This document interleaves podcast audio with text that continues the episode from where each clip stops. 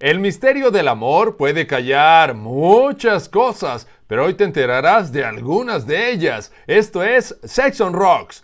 Los Rolling Stones son una de las bandas más importantes en la historia del rock y, aunque su música es la que les ha dado gran parte de su fama, también lo han hecho los escándalos acerca de sus vidas personales. Se dice que a dos años de haber comenzado la banda, los integrantes de la agrupación ya tenían una larga lista de conquistas amorosas, la cual era encabezada por el bajista Bill Wyman, con 278 novias durante ese periodo, muy por encima del resto de sus compañeros en 1986, Wyman conoció en un bar a una jovencita llamada Mandy, la cual utilizaba una identificación falsa para poder entrar, ya que ella tenía tan solo 13 años. Después de varios encuentros, Bill y Mandy comenzaron una relación de noviazgo, a pesar de que el músico le llevaba 34 años. La familia de Mandy siempre estuvo de acuerdo con la relación y durante los primeros meses todo fue meramente emocional,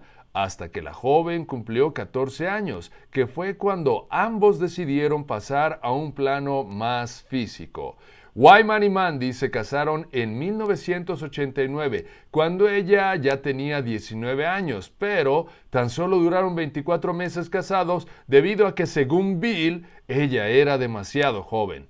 Con respecto a la relación, muchos se hicieron de la vista gorda, otros se escandalizaron y con el paso del tiempo, Mandy llegó a declarar que esa había sido una etapa muy oscura de su vida, ya que aunque ella era menor de edad, también había sido cómplice, y es por eso que ahora trabajaba con los adolescentes para evitar que estén tan vulnerables. Y recuerda que todo lo que hagas es hermoso y absolutamente correcto si todos están felices y de acuerdo. Esto fue Sex on Rocks de Lucio Morales.